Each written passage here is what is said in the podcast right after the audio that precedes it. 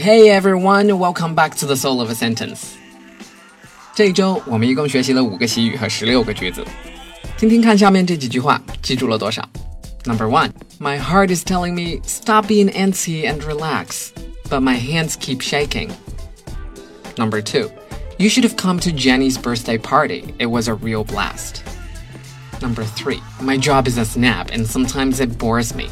Number four, Justin Bieber. Come on, you know he's not my cup of tea. And number five, it costs me an arm and a leg just to be an Apple fan.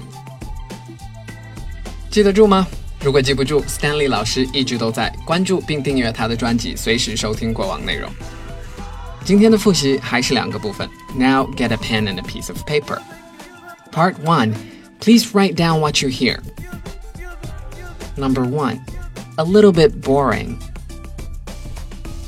Number two, I feel so bored. Number three, I prefer running. Number four, join us at the party. Number five, it costs me an arm and a leg. Number six, a bad toothache.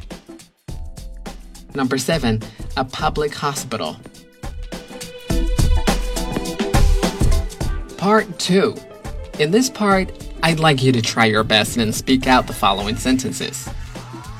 Number one, 谢谢邀请，可是我不喜欢喝酒。